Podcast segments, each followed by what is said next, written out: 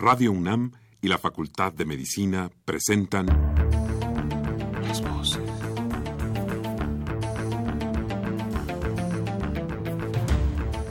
Voces. Las voces. Las voces. Voces. Las voces de la salud. Reflexión y análisis de las ciencias médicas. Acompáñenos.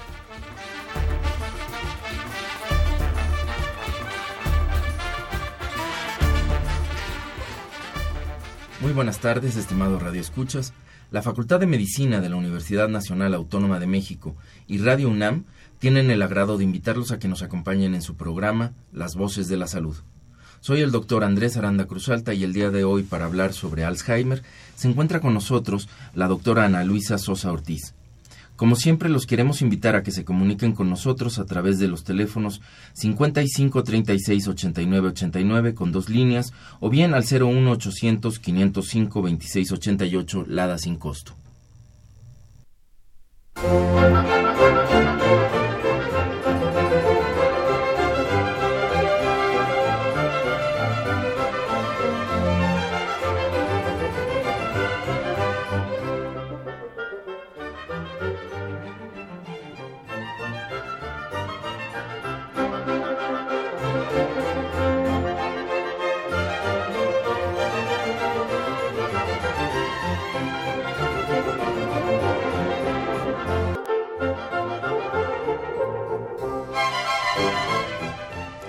Bien, como les comentaba eh, en el inicio del programa, el día de hoy vamos a hablar sobre Alzheimer y para eso se encuentra como invitada con nosotros la doctora Ana Luisa Sosa Ortiz. Ella es médico cirujano, egresada de la Facultad de Medicina de la UNAM, con una especialidad en psiquiatría, también por la Universidad Nacional Autónoma de México. Cuenta con una maestría en investigación en psiquiatría por la UNAM también y un doctorado en epidemiología psiquiátrica por el King's College de Londres. Eh, actualmente es la jefa de laboratorio y la clínica de demencias del Instituto Nacional de Neurología y Neurocirugía eh, y es profesora de la UNAM desde hace 36 años. Eh, doctora Ana Luisa Sosa, bienvenida. Me da un gusto grande que estés hoy con nosotros para tratar de este tema.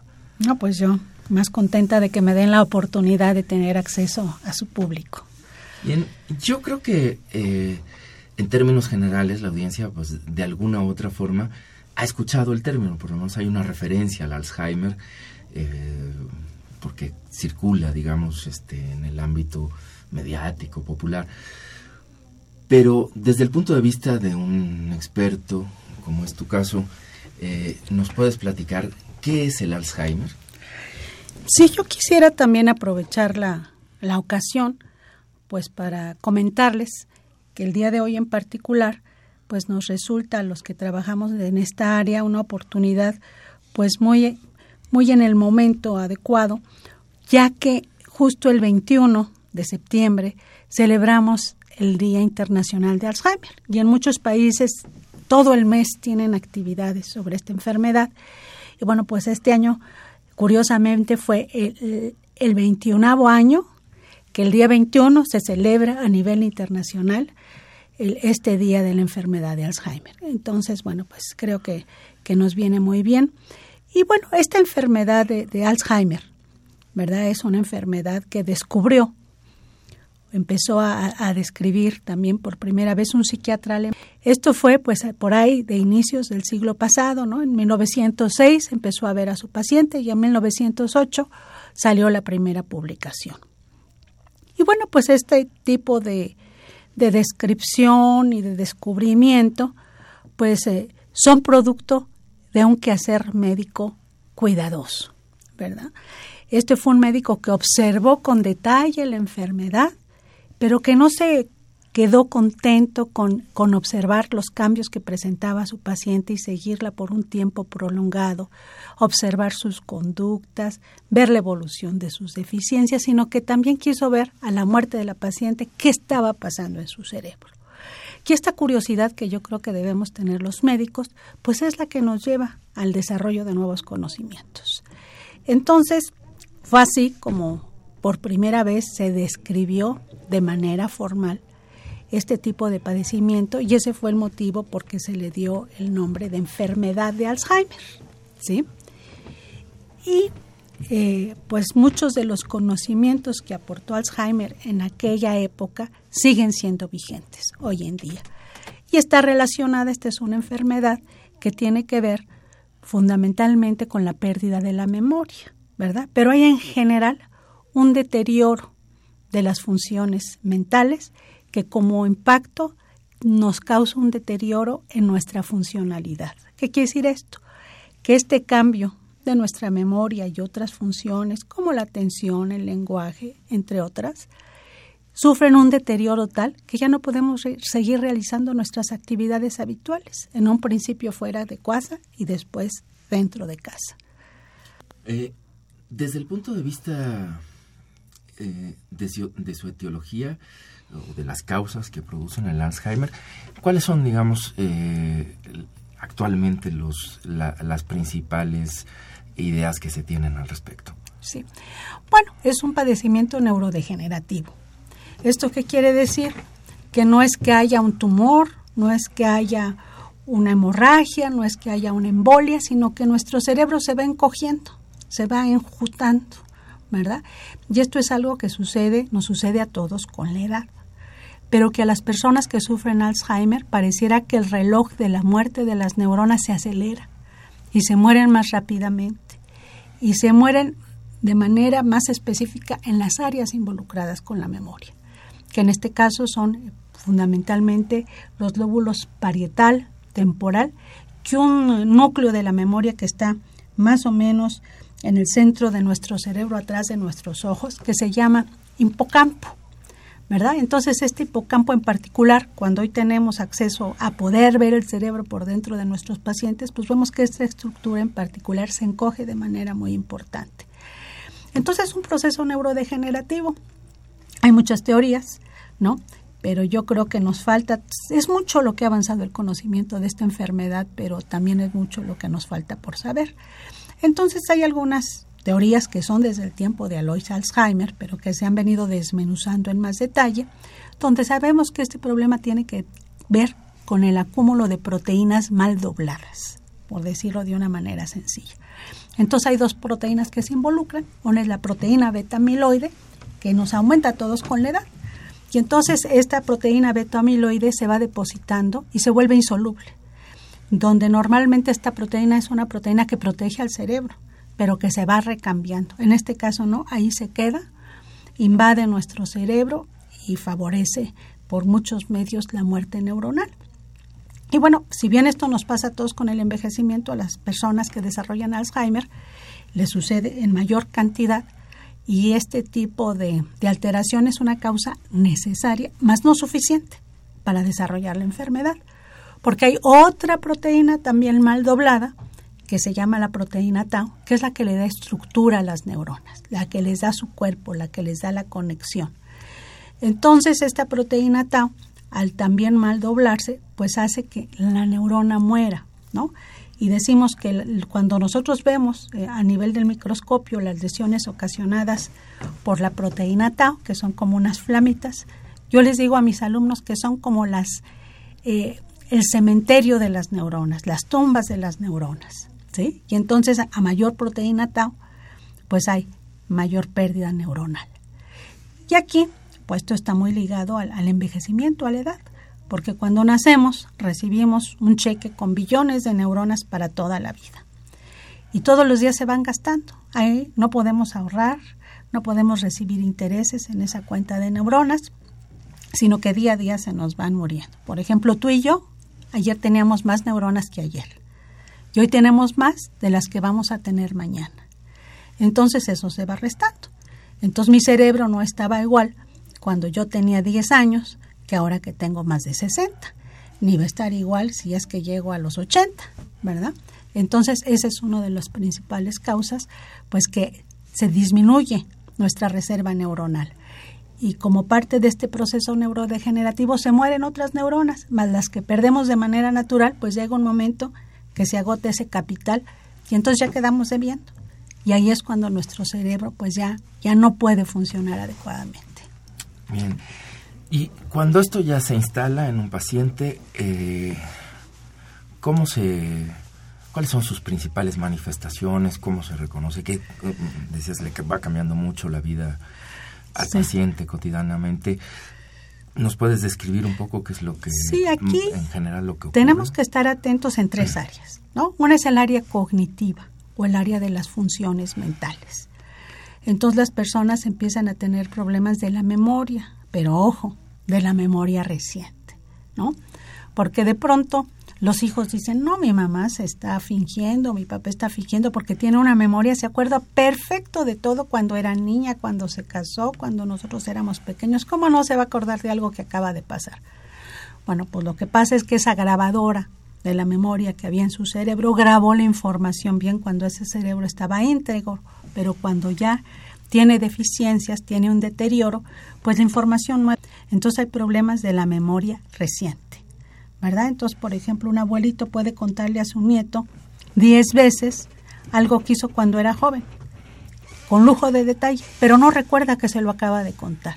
Y de ahí la repetición, ¿sí? Entonces son problemas de la memoria reciente. Eh, sobre todo, también en la enfermedad de Alzheimer hay problemas en la orientación. De pronto las personas, el primer síntoma de alarma es que se pierden, ¿no? Y se pierden por horas en la ciudad o en algún viaje o en lugares que no conocen, que no les son muy familiares al principio. Después se pueden perder en entornos familiares, en su rumbo y en etapas ya muy avanzadas se, pierden en su casa. ¿sí? Entonces eso es las, las funciones mentales, el lenguaje también va empobreciéndose, hay dificultad para encontrar el nombre de las cosas. Entonces muchos de nuestros pacientes empiezan a decir, oye, pásame esa cosita. Eh, ya todo es cosita, o el chunche, ¿no? O la esa cosa, eh, y señalan. Y entonces mm, saben qué es, saben para qué sirve, pero no les viene el recuerdo del nombre que le corresponde a ese objeto. Entonces, esa es la esfera del funcionamiento cognitivo, ¿verdad? De las funciones mentales pues importantes, pero también se afecta, como les decía al principio, nuestra funcionalidad, porque entonces perdemos eficiencia, perdemos capacidades para hacer una serie de cosas. Por ejemplo, la gente que llevaba perfectamente sus cuentas del banco empieza a tener problemas, deficiencias, errores, ¿no? que pueden causar problemas. Las personas que tenían citas olvidan las citas. ¿sí? Y entonces va viendo primero un deterioro en las funciones complejas, después en las funciones, decimos nosotros, hay unas funciones que se llaman instrumentales, que requieren de planeación, de programación, de razonamiento. Y al final en las actividades básicas de la vida diaria, en etapas avanzadas de la vida, la persona ya no puede valerse a sí misma para su autocuidado, su vestido, su alimentación. Y la tercera esfera, ¿verdad? Ya hablamos de, las funciones cognitivas, ya hablamos de la funcionalidad que hace que nuestros pacientes sean dependientes. Y la tercera esfera es una esfera muy importante porque es la que colapsa nuestros cuidadores, que son los cambios conductuales. Entonces es sumamente frecuente que los pacientes empiecen a estar desconfiados, entonces guardan su dinero, lo esconden y luego no recuerdan dónde lo escondieron. Entonces, si la única persona que está en la casa es la hija, que es la cuidadora, entonces dicen, me estás robando dinero, le dicen a la hija, ¿no? Y entonces eso genera muchos problemas, porque la hija, pues que está ahí pegada a la mamá en un cuidado que no es fácil, pues resulta que es acusada, que es maltratada y eso genera cambios conductuales, ¿no? Este, entonces nuestros pacientes pueden deprimirse, pueden estar inquietos, pueden en algunos casos, no siempre, tornarse agresivos, pueden estar temerosos, ¿no? Y precisamente el estar temerosos pues hace que se defiendan y que parezca que están agresivos, pero ellos están defendiendo de alguna amenaza que ellos perciben y que a lo mejor no es real. Bien, pues esto en su conjunto es eh, una lo que nos une hoy, el tema, esto es la enfermedad de Alzheimer. Y yo quisiera preguntarte si esta se presenta con mayor frecuencia, eh, si se ha visto, si hay cambios en su frecuencia de presentación eh, debidas al sexo, ¿no? Es más frecuente en hombres, mujeres o será... Esto es un poquito inconsistente. En general, algunos estudios reportan que es más frecuente en la mujer, pero aquí hay un sesgo importante, que habitualmente las mujeres viven, vivimos más años que los hombres. Ya sabes que somos más fuertes, ¿no? Por supuesto. entonces, las mujeres tienen una expectativa de vida mayor que el hombre. Y entonces, si esta enfermedad está relacionada con la edad, pues hay eso. Y otra cosa, que las mujeres que envejecen, las mujeres viejas de ahora tienen menor escolaridad que los hombres son las personas que se quedaron en casa, que se casaron y, que, se quedaron a cuidar de los padres o de los hijos y que no tuvieron oportunidades eh, de asistir a la escuela, de trabajar fuera de casa. Entonces su reserva neuronal es todavía menor, pues porque no cultivaron, ¿verdad?, las actividades mentales. Entonces, algunos países donde la escolaridad es menos distinta, pues se ve que más o menos es igual. No hay muchas diferencias, pero hay una tendencia a que ocurra un poquito más en las mujeres. ¿A partir de qué edad se da la presentación del, Alzheimer? Bueno, el Alzheimer puede suceder en diferentes etapas de la vida, pero lo más usual es que sucede en etapas avanzadas porque, como decíamos, es el principal factor de riesgo. Entonces, por ejemplo, esto se considera en general que aparece en la tercera edad, ¿no? La tercera edad, pues se dice en algunos que es a partir de 60, en otros a partir de 65 años, pero para países como el nuestro se dice que a partir de los 60 años. Entonces, por ejemplo, las personas que ahorita tienen 60 años, 3 de cada 100 pueden tener demencia. Y cada 5 años, cada quinquenio se duplica. Entonces, a los 65 pues ya son como el 5, a los 70 son el 10%, de tal manera que a los 90 años puede ser uno de cada dos o uno de cada tres. ¿no? Entonces, ahí está la edad. Pero es excepcional en personas más jóvenes, pero no está ausente, ¿sí? Porque hay un tipo de enfermedad de Alzheimer que se hereda. Y la enfermedad de Alzheimer familiar puede iniciar entre los 40 y los 50 años. Nosotros hemos visto en el instituto pacientes que están en los 30, ¿no? En la cuarta década de la vida y que empiezan con estas manifestaciones, pero esto es inusual. ¿sí? Solo 5 de cada 100 casos aproximadamente de demencia tienen este patrón familiar y no todos empiezan tan temprano, pero puede llegar a suceder. ¿Con qué otras enfermedades eh, habría que hacer diagnóstico diferencial. Es decir, hay algunas otras enfermedades que cursen también con, con pérdida de la memoria y cómo distinguirlas estas otras del Alzheimer. Sí, aquí lo que pasa es que tenemos que empezar a distinguir en un espectro muy amplio desde el envejecimiento usual, ¿no? Todos con la edad, pues empezamos a decir, ¿dónde dejé las llaves? Este, y, a lo mejor a preguntar cosas que ya se nos dijeron o a tener dudas, ya no tenemos la información tan precisa. Pero mientras este tipo de problemas de memoria o de velocidad de procesamiento mental no interfiera y no sea progresivo y no interfiera con nuestra vida diaria, pues eso es un cambio propio de la edad. ¿Sí? Si ponemos a jugar simplemente a un niño de 10 años contra una persona de 20, gana el niño de 10 años y así, ¿no? Pero eso no quiere decir que, desde entonces exista la demencia. Pero entonces hay que diferenciar, ¿no? Cuando, porque luego si queremos nosotros hacerles a todo a todo mundo el diagnóstico de demencia por la menor olvido, no, esto tiene que ser progresivo y tiene que interferir con nuestras actividades. Entonces, la enfermedad de Alzheimer es la más frecuente de las demencias.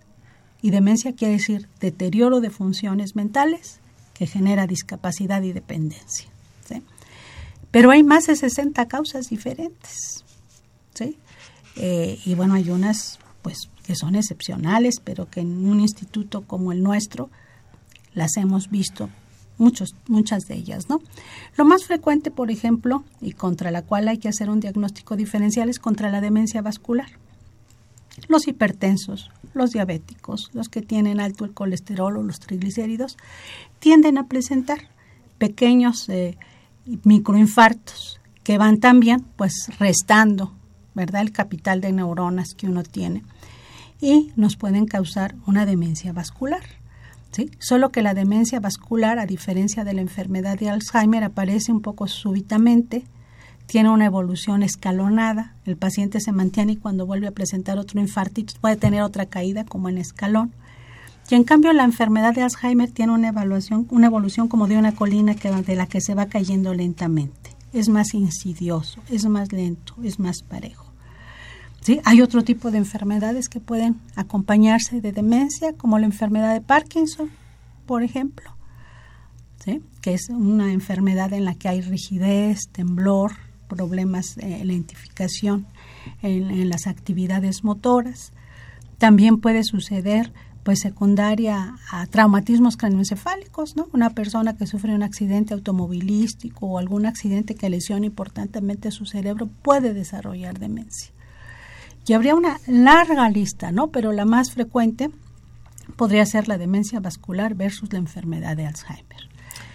Bien, y una vez que, digamos, un paciente eh, el, paciente se, da cuenta de esta situación eh, o qué es lo más frecuente? ¿Que lo lleven los familiares o que él mismo empieza a percatarse de que requiere la, ayuda? Pues normalmente lo que, lo que sucede es que cuando empieza a haber algún tipo de deterioro y la persona es muy autoobservante de esas capacidades, eh, puede notarlo, ¿no? Cuando uno desarrolla un trabajo intelectual, que es de mucha demanda mental, cognitiva, intelectual, pues es más fácil que uno se percate, que le está costando uno más trabajo, que tarda uno más tiempo en, en elaborar pues una serie de, actividades, proyectos, este, reportes, qué sé yo. Este, y, y lo puede notar en un principio. Pero hay un fenómeno que con mucha frecuencia acompaña a las demencias y que se llama anosognosia. La nosognosia es que la persona que sufre este tipo de problemas no se da cuenta, no lo reconoce. Y eso es un gran problema, porque entonces los hijos están muy preocupados porque notan una serie de olvidos y sucede que el papá o la mamá se sienten perfectamente bien, ¿no? Y entonces los llevan al médico y se sienten molestos, se sienten enojados, a veces se sienten traicionados, ¿no? Yo me acuerdo mucho de una paciente que iba con su hija y la, hija pues reportaba una serie de olvidos, dejó la llave de la estufa abierta, se le quemó una olla, este perdió dinero, eh, me preguntó repetidas veces alguna información y entonces la paciente volteaba a ver a su hija con entre ojos de asombro y enojo y de pronto dijo la paciente, bueno hija, yo no entiendo qué ganas tú en traerme aquí con la doctora y ponerme en mal con ella de cosas que yo no tengo. ¿Sí? Y bueno, suceden cosas como estas. ¿sí? Entonces eso es muy difícil porque hay personas que de pronto sienten que están íntegras y quieren seguir tomando decisiones económicas, seguir manejando, seguir haciendo sus actividades laborales y no se percatan de sus deficiencias y de los peligros que puede haber de que ellos sigan, por ejemplo, manejando su automóvil o manejando el dinero, porque a veces pues son también abusados por diversas personas que se, se dan cuenta de este problema, ¿no?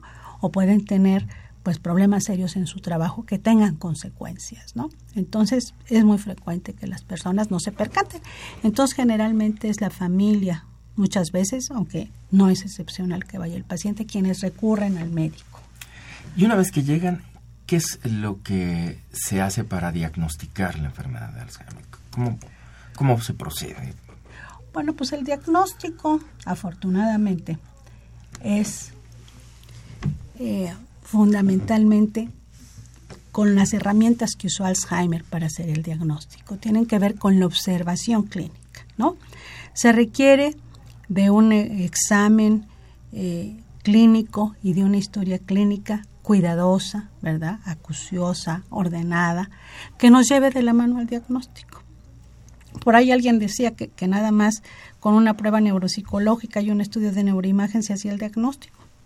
No, esas son herramientas de apoyo al diagnóstico, pero por sí solas no pueden hacer un diagnóstico.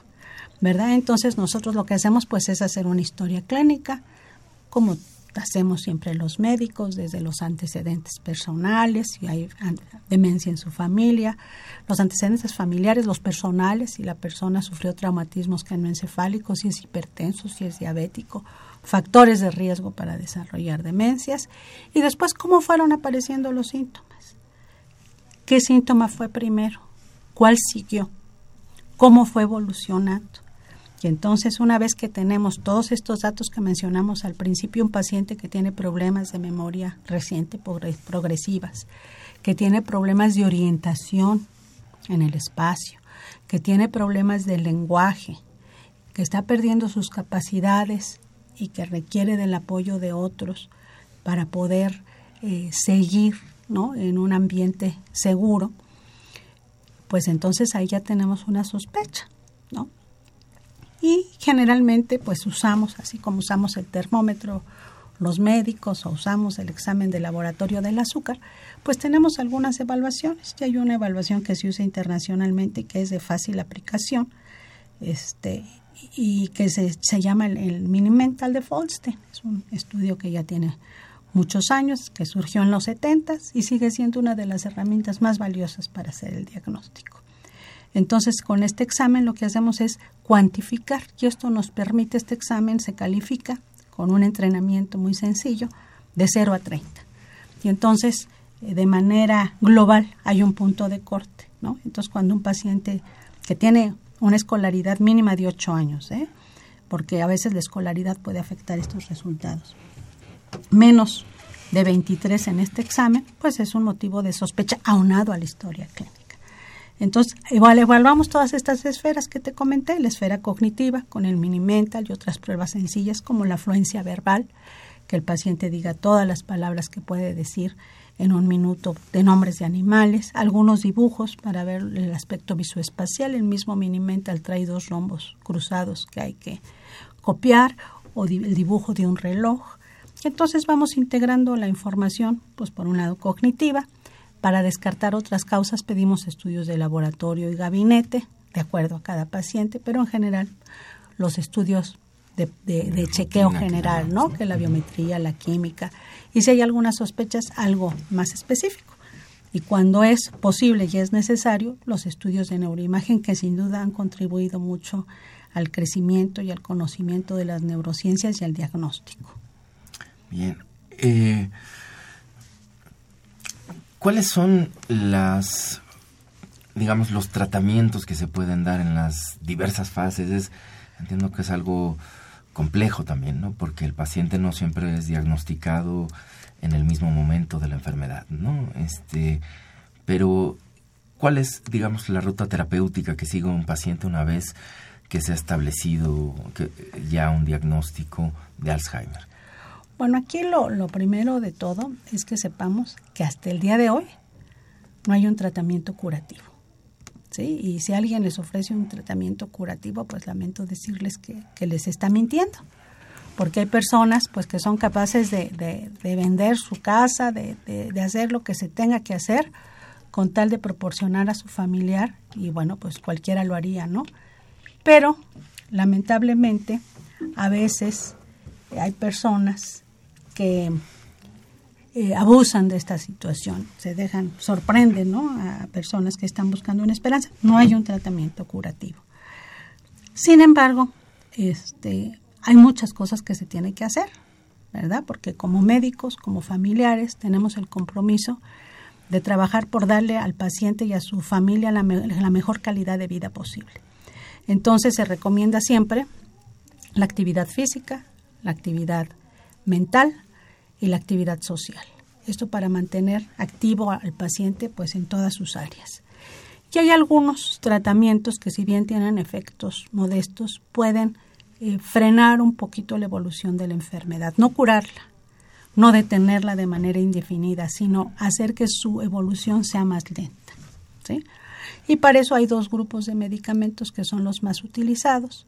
¿Verdad? Uno que son los inhibidores de la acetilcolinesterasa, que lo que hacen es aumentar la acetilcolina, que es un eh, neurotransmisor del cerebro que estimula químicamente a las neuronas de la memoria. Yo les digo que es el capataz de las neuronas de la memoria.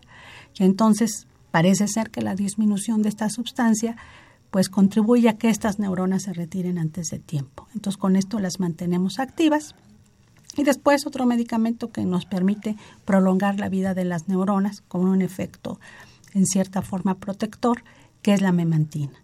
Entonces esos son los dos medicamentos. Sin embargo, con frecuencia nuestros pacientes con enfermedad de Alzheimer cursan también con depresión.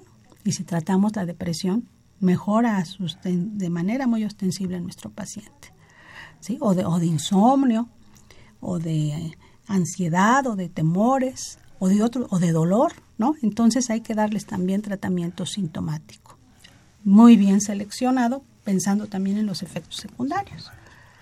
Bien, eh, es, eh, es necesario que hagamos en este momento una pausa, eh, pero en unos minutos más continuamos platicando.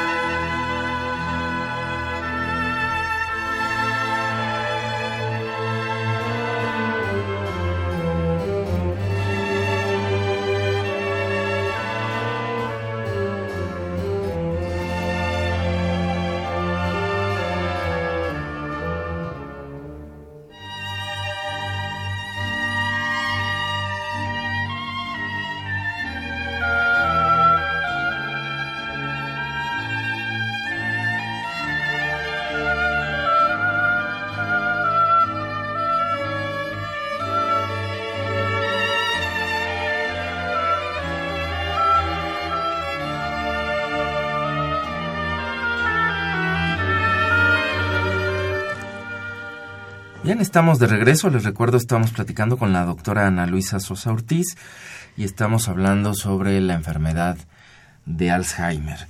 Hemos visto, pues, en términos generales, lo que es la enfermedad, las principales teorías que explican cómo se causa y también nos ha platicado con mucho detalle pues cómo cursan los pacientes, cuál es el curso que van teniendo los pacientes a lo largo eh, de, esta, de esta enfermedad, sus síntomas, las áreas que afectan fundamentalmente a estos pacientes.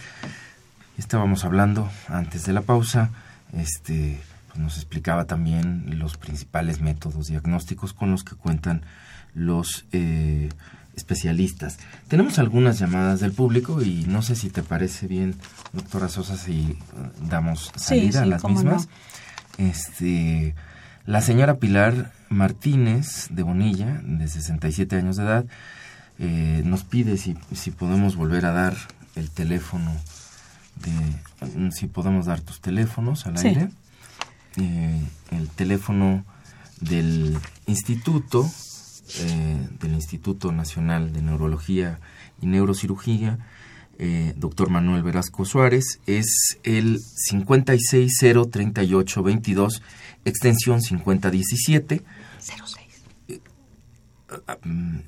Creo que lo repito, 5606 3822, extensión 5017.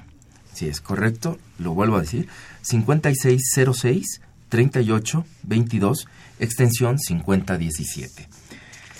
Eh, la señora Hilda de San Román dice, hay distintos países que estén tratando el Alzheimer y si se están haciendo otro tipo de tratamientos en estos otros países y si usted sabe, usted doctora sabe y puede hablar de lo que hace, eh, si se está haciendo algo de investigación al respecto, tanto en la UNAM como en el Instituto de Neurología para el tratamiento de esta enfermedad.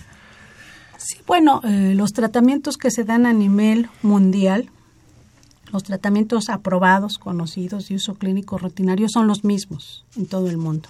Con la globalización ya no sucede como hace años que, tardábamos mucho en ponernos eh, en, datos más, más actuales en la medicina, sino que, que, ya a nivel mundial, no solo México, pues vamos cada vez más cerca de, los nuevos avances en, en este campo. Y bueno, sí hay muchísima investigación, ¿no?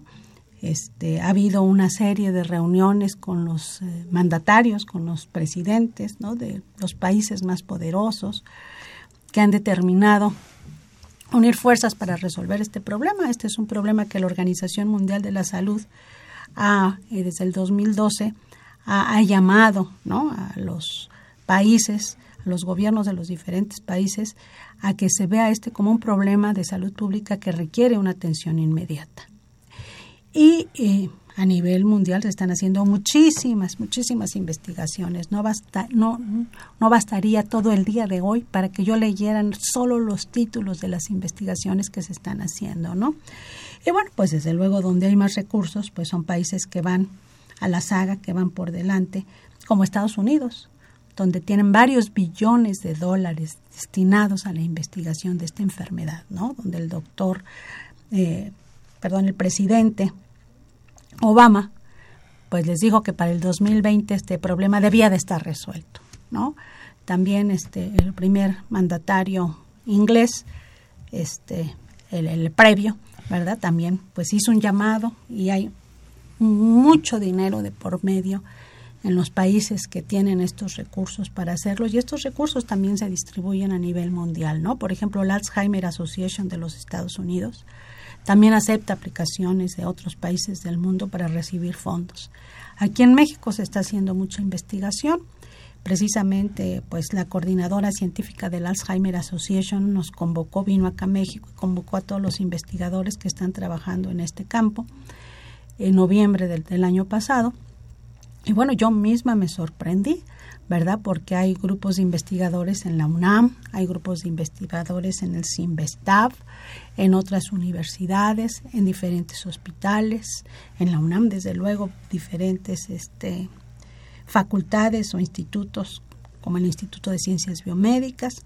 Ayer tuvimos una reunión en el Instituto Mexicano de Psiquiatría, donde yo mencioné todo el número de proyectos activos en mi instituto en relación a esta enfermedad y eran 35 los que están corriendo actualmente. ¿sí? Entonces, eh, creo que debe quedar bien claro que se está trabajando mucho sobre el tema y no solo fuera del país, también hacia adentro de nuestro país. Muy bien, pues parece que hay interés en el público sobre esto de lo que se esté haciendo, porque el señor Víctor Manuel Serrano también orienta su pregunta en este sentido. Eh, le pregunta si se han hecho estudios con las células tallo y o la melatonina para revertir el Alzheimer.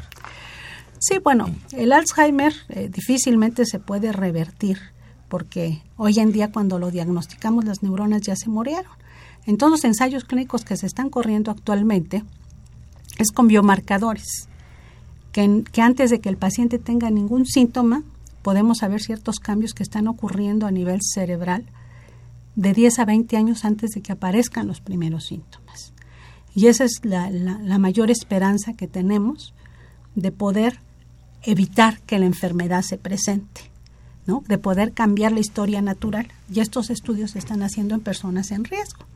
Por ejemplo, en pacientes que tienen eh, el Alzheimer familiar, que lo van a presentar ¿sí? Y entonces se han estudiado a nivel molecular, a nivel de neuroimagen, ¿sí? sus cerebros, y se han estado dando un seguimiento. Entonces, eso solo en esos casos se puede revertir. La melatonina sí se, se usa, se ha propuesto, nos es muy útil para manejar los problemas de, insomnio que se presentan en esta etapa de la vida y en esta enfermedad. Es un neuroprotector, tiene este, también beneficios de tipo antidepresivo y bueno, como es una sustancia que nosotros, nuestro cuerpo produce, pues es relativamente bien tolerada, aunque todos los medicamentos tienen sus efectos secundarios. Ya hay grupos, ¿no? Por ejemplo, en el Instituto Mexicano de Psiquiatría hay un grupo que trabaja específicamente estudia a los efectos de la melatonina en la, en la enfermedad de Alzheimer. ¿Sí?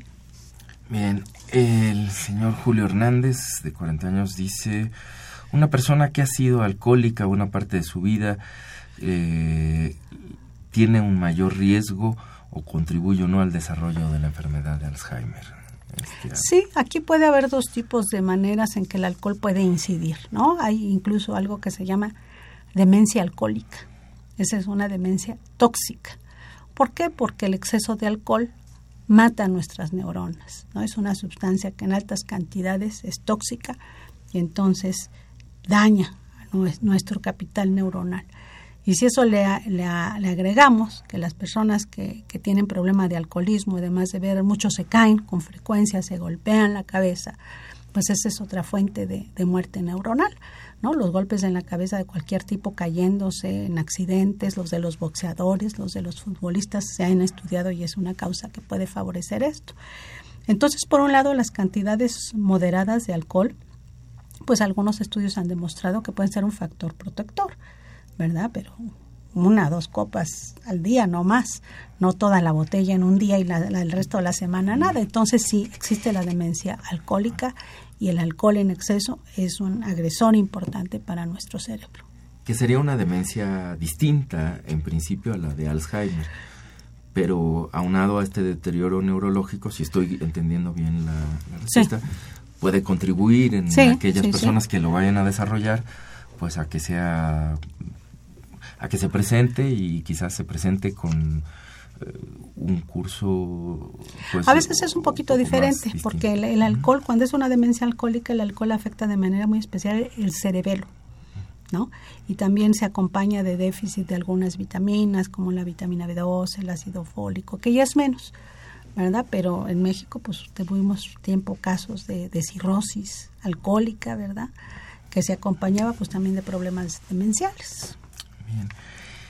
El señor Eduardo Cruz, de 62 años, le pregunta, te pregunta, eh, ¿es cierto que el utilizar el aluminio en utensilios de cocina puede producir Alzheimer? Pues aquí se han hecho varios estudios y ciertamente el aluminio es un metal tóxico para el cerebro.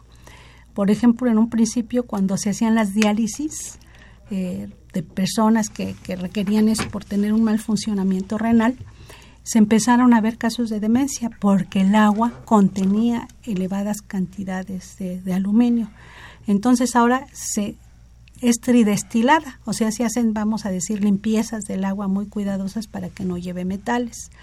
También se han hecho estudios en regiones donde el agua por sí misma tenía más cantidades de aluminio de otras que no tenía, se ha visto que es más frecuente, ¿no? Entonces hay una serie de metales como el plomo, el aluminio, que pues debemos de tratar de evitarlos. Algunos colorantes, por ejemplo, algunas pinturas tienen plomo, algunos eh, utensilios de cocina tienen también plomo, aluminio. Entonces, bueno, si alguna vez servimos un poquito de agua en una olla de aluminio, pues no pasa nada, ¿no? Pero si este si bebemos agua, ¿no? con grandes cantidades de aluminio o el caso de la diálisis con altas cantidades de aluminio puede ser tóxico para el cerebro, efectivamente. Eh, y a partir de estas preguntas, eh, quisiera plantear, ¿hay, digamos, algunas medidas de carácter higiénico, preventivo, que pudieran orientar a la población en general, a nuestros radioescuchas, algo que se que sea recomendable, no para evitar probablemente la enfermedad, pero quizás para esperar una presentación más tardía, presentaciones más tardías o ya en el momento de la presentación que la evolución de la enfermedad pues eh, no sea tan eh, el deterioro no se presente tan rápidamente? Bueno, pues aquí tenemos algunas esperanzas, ¿verdad? Porque, por ejemplo, estos países que hemos hablado, ¿no? Que tienen más recursos, que tienen más educación, este, que tienen más acceso a los servicios de salud, se han hecho proyecciones, ¿no? Del número de casos que tenían en un momento dado y del número de casos que podrían tener a futuro. Y para, para buena noticia, se nos hemos sorprendido todos viendo que estas predicciones, que estas estimaciones no se cumplen y que hay menos casos. Y estos casos tienen que ver con, con la educación, con, con la información. Si yo, por ejemplo, me doy cuenta de que hay una serie de aspectos que, que, que, si yo no cuido, puedo desarrollar más fácilmente demencia. Y pues la demencia yo creo que es una enfermedad devastadora, terrible para el que la sufre y para su familia, ¿no? Entonces, bueno, pues ese tipo de, temor hacia esa enfermedad y el deseo de envejecer de manera saludable, pues nos hace tomar una serie de medidas. Por ejemplo, la vida sedentaria es un factor de riesgo. Una de las cosas que contribuye de manera protectora muy importante al cerebro es la actividad física. Incluso se ha registrado que aumenta de tamaño el hipocampo, porque aumenta el número de conexiones, entonces hace más choncho el hipocampo. El estrés, al contrario, hace el hipocampo más, más pequeño por la liberación de cortisol. Entonces, bueno, tener una vida tranquila, en el sentido de no preocuparnos por aquello que, que, no nos va a sentir preocuparnos, no estresarnos en exceso, tener una actividad física adecuada, una alimentación sana en nuestras dietas, las dietas hipercalóricas, ¿no? contribuyen pues a muchos padecimientos y comemos muchas calorías o muchas grasas, entonces damos una dieta sana, ¿verdad? Con antioxidantes, como son los pescados, como son los frutos rojos, ¿sí? Y también la, la actividad mental y social, porque eso nos permite poner a nuestro cerebro en acción.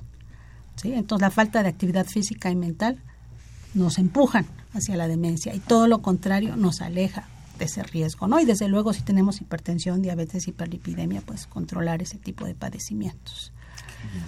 Ahora, regresando, ya hemos dado respuesta a las llamadas, regresando un poco estábamos, eh, digamos, haciendo, nos estabas ofreciendo un panorama general de la descripción de lo que es la enfermedad, de eh, la manera en que se diagnostica, de sus posibles tratamientos, que hacías hincapié, me parece importante repetirlo, no son curativos, este, se trata de aminorar, ¿no? Este, las, eh, pues el deterioro propio de la, de la enfermedad o alejar un poco los momentos de presentación.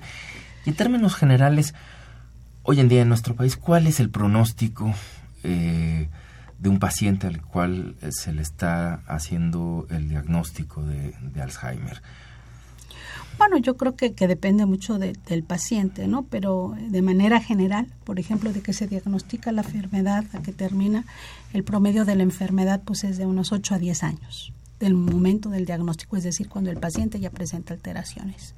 Y entonces hay tres etapas, la etapa leve, la moderada y la avanzada. En la leve el paciente si se queda en casa puede funcionar por sí mismo. En la moderada es cuando ya en casa requiere supervisión. Y la avanzada es cuando el paciente ya depende totalmente de alguien más. Y estas etapas se pueden prolongar un poquito más las primeras eh, con estos tratamientos y tiene, pues yo diría que las mismas posibilidades que cualquier paciente que es tratado de la misma manera en otros lugares del mundo. ¿sí? Pero aquí es muy importante las medidas ambientales, ¿no? que el paciente escuche música. Se han hecho estudios de que pacientes con Alzheimer que bailan y no bailan les va mejor a los que bailan. También entre los factores protectores, el tener amigos, eh, el tener interacción con otras personas, ¿no? Es factores que, que aún teniendo Alzheimer, ¿no? puede identificar el, el, problema, porque muchas veces aislamos a nuestros familiares que presentan esta enfermedad. Hay uno de los recursos, además pues, de todo el cuidado que tiene que dar el, el familiar, pues están también en algunos casos algunos centros de día, que ojalá y que cada vez sean más eh, disponibles en nuestro país, porque hasta ahorita hay pocos. Y bueno, yo quisiera mencionar algo que, leí en un dibujo que, vi de un niño eh, el día de antier que visité un centro de día, que, que, es realmente un lugar donde se hace muy buen trabajo que se llama Alzheimer México, que está en el centro de Tlalpan. Y entonces por ahí me encontré un dibujo de un niño que, que, que había en un arbolito. Me dicen que era un, chico pues de 13, 14 años, ¿no? Y donde decía cosas muy interesantes el arbolito. Por un lado decía, mientras unos quieren olvidar, mientras unos luchan por olvidar, otros luchan por recordar, ¿no? Pero lo que más me impresionó es que dijo que podía haber muchas enfermedades incurables, pero que no había ninguna incuidable. ¿Sí? O sea, ¿qué, qué, quiere decir esto? Que a lo mejor no podemos curar a nuestros pacientes, a nuestros familiares, pero siempre los podremos cuidar. ¿no? Y aquí yo creo que, que, el cuidado es muy importante y algo que es muy importante en el tratamiento y manejo de nuestros pacientes es algo que los que trabajamos en este campo decimos siempre, hay que cuidar al cuidador. A mí eso justamente es lo que te quisiera preguntar. Has hecho hincapié a lo largo de la plática un par de veces en la importancia del familiar, familiar extendido al cuidador, dado sobre todo pues en la etapa iniciales, ¿no? Y en la moderada, que será la familia o quizás al, o si existe la posibilidad de un cuidador. Eh, estamos en, digamos, en la parte final del programa, pero me gustaría dedicarle estos últimos minutos, si te parece bien, hablar un poco de las dificultades a las que se tiene que presentar el cuidador y un poco este cuidado sobre el cuidador. ¿Qué, qué se... Eh, primero, si nos está escuchando alguien que está teniendo que, o que comienza a cuidar a, un paciente con Alzheimer, eh, ¿qué recomendaciones le darías, digamos, en principio, para que entendiera estas situaciones que a veces son pues muy difíciles, ¿no? De comprender, como mencionabas la primera, me parece muy muy clarificadora, ¿no? O sea, pero si es que se acuerda de todo, de todo lo que pasó hace 30 años, de lo que pasamos hace 20, pero no se acuerda lo que hace 5 minutos.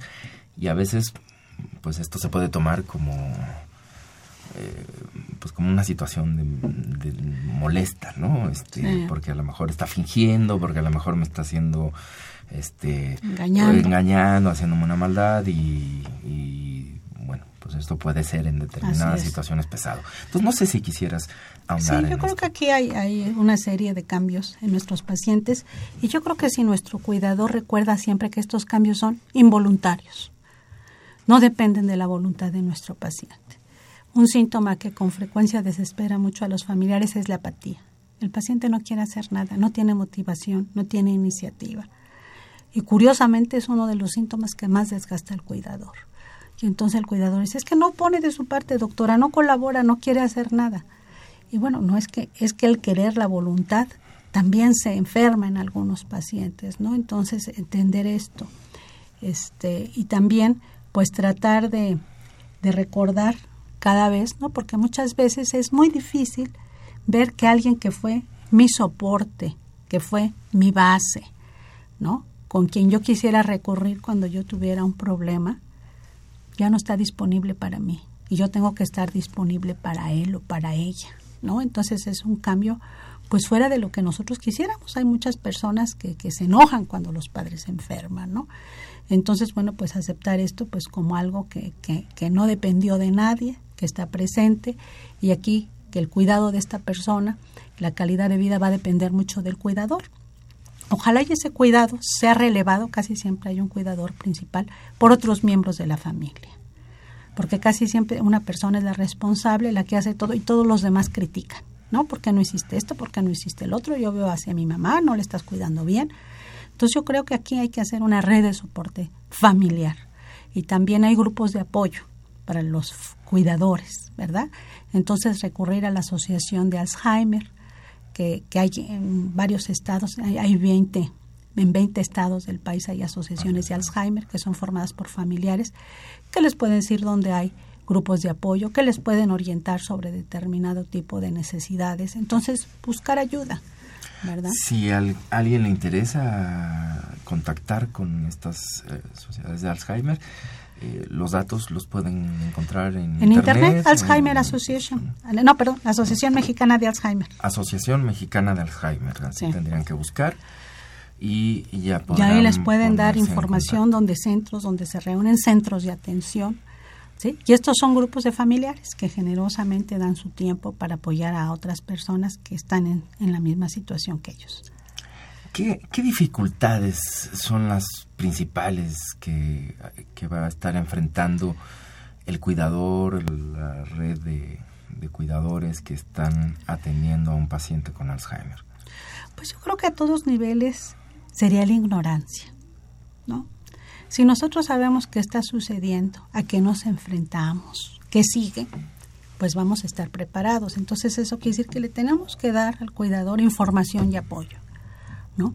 Y luego parece mentira, pero esta ignorancia no solo está en la comunidad. De pronto el, familiar esconde a su paciente de los vecinos, ¿no? Porque vayan a decir que su mamá está loquita o vayan a, juzgarla. Entonces yo creo que en este caso sería muy diferente si un vecino se percata de que alguien tiene una mamá con Alzheimer y saber lo que esto implica y decirle, oye vecina, este, si quieres un día que tú estés muy cansada y quieras irte al cine o quieras irte al súper tranquilamente, avísame y yo puedo pasar una tarde con tu mamá de vez en cuando. ¿No? Entonces, esta, esta información que nos puede permitir ser empáticos, ¿no? Pues puede favorecer que el entorno, en vez de juzgar una situación desconocida por la ignorancia, puedan apoyar. Y eso también sucede entre nuestros colegas.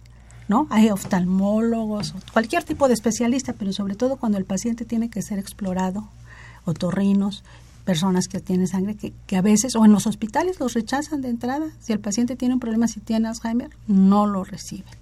Entonces yo creo que, que, eso es uno de los principales problemas, ¿no? Es la estigmatización, la falta de recursos. Que además juega en contra, ¿no? Del paciente, por lo que mencionabas, ¿no? O sea, la posibilidad de que esté socializando, de que de alguna manera eh, de que no sea excluido, lo contrario, que no sea excluido, le ayuda, decías tú, a mantener ciertas esferas. y su autoestima eh, también. Eh, pues estamos por terminar el programa. Leo una pregunta que hace la señora María de 82 años, no dijo más. Dice, ¿y qué hay para no recordar tantas cosas. sí, a veces quisiera uno olvidar, ¿verdad? Como decía este este chico en su, en su esquema. Este, y bueno, pues no sé si quieras despedirte, alguna reflexión final, algo que se nos haya quedado en el tintero, este, mientras lo piensas rápidamente. Sí, yo quisiera decirles, pues, por un lado, gracias a ustedes por, por darme esta oportunidad de dirigirme a su público y también yo quisiera decirle a todos nuestros radioescuchas que la enfermedad de Alzheimer es un problema de todos. No es un problema exclusivamente del gobierno ni exclusivamente de los médicos. Es un problema que se tiene que atacar a nivel intersectorial, a nivel social, a nivel de la iniciativa privada, a nivel de cada uno de los mexicanos. Bien. Eh, y por último, la señora Esperanza Sánchez García, eh, bueno, nos cuenta un poco cómo está su hermana y ella con 78 años y que piensa pues que tal vez eh, sea un diagnóstico de Alzheimer lo que padezca, pero que a dónde puede acudir o con, qué médicos. Me imagino que al instituto. Sí, ese teléfono el primero puede, puede hablar al conmutador y pedirle información para solicitar una cita. Una cita. Lo repito rápidamente, es el 5606-3822. Eh, es el teléfono del conmutador.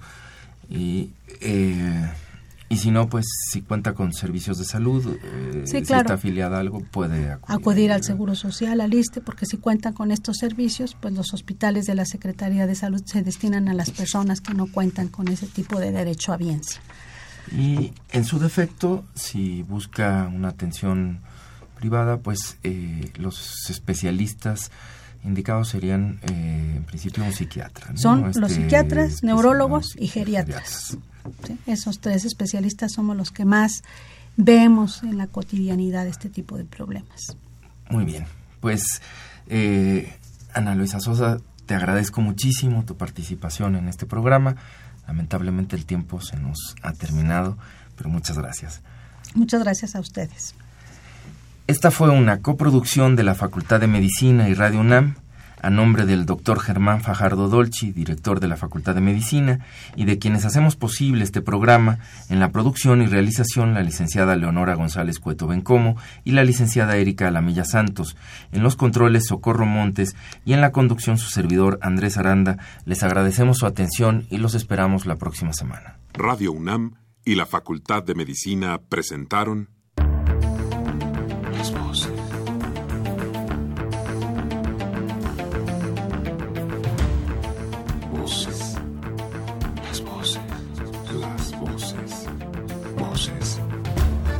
Las voces de la salud. Reflexión y análisis de las ciencias médicas.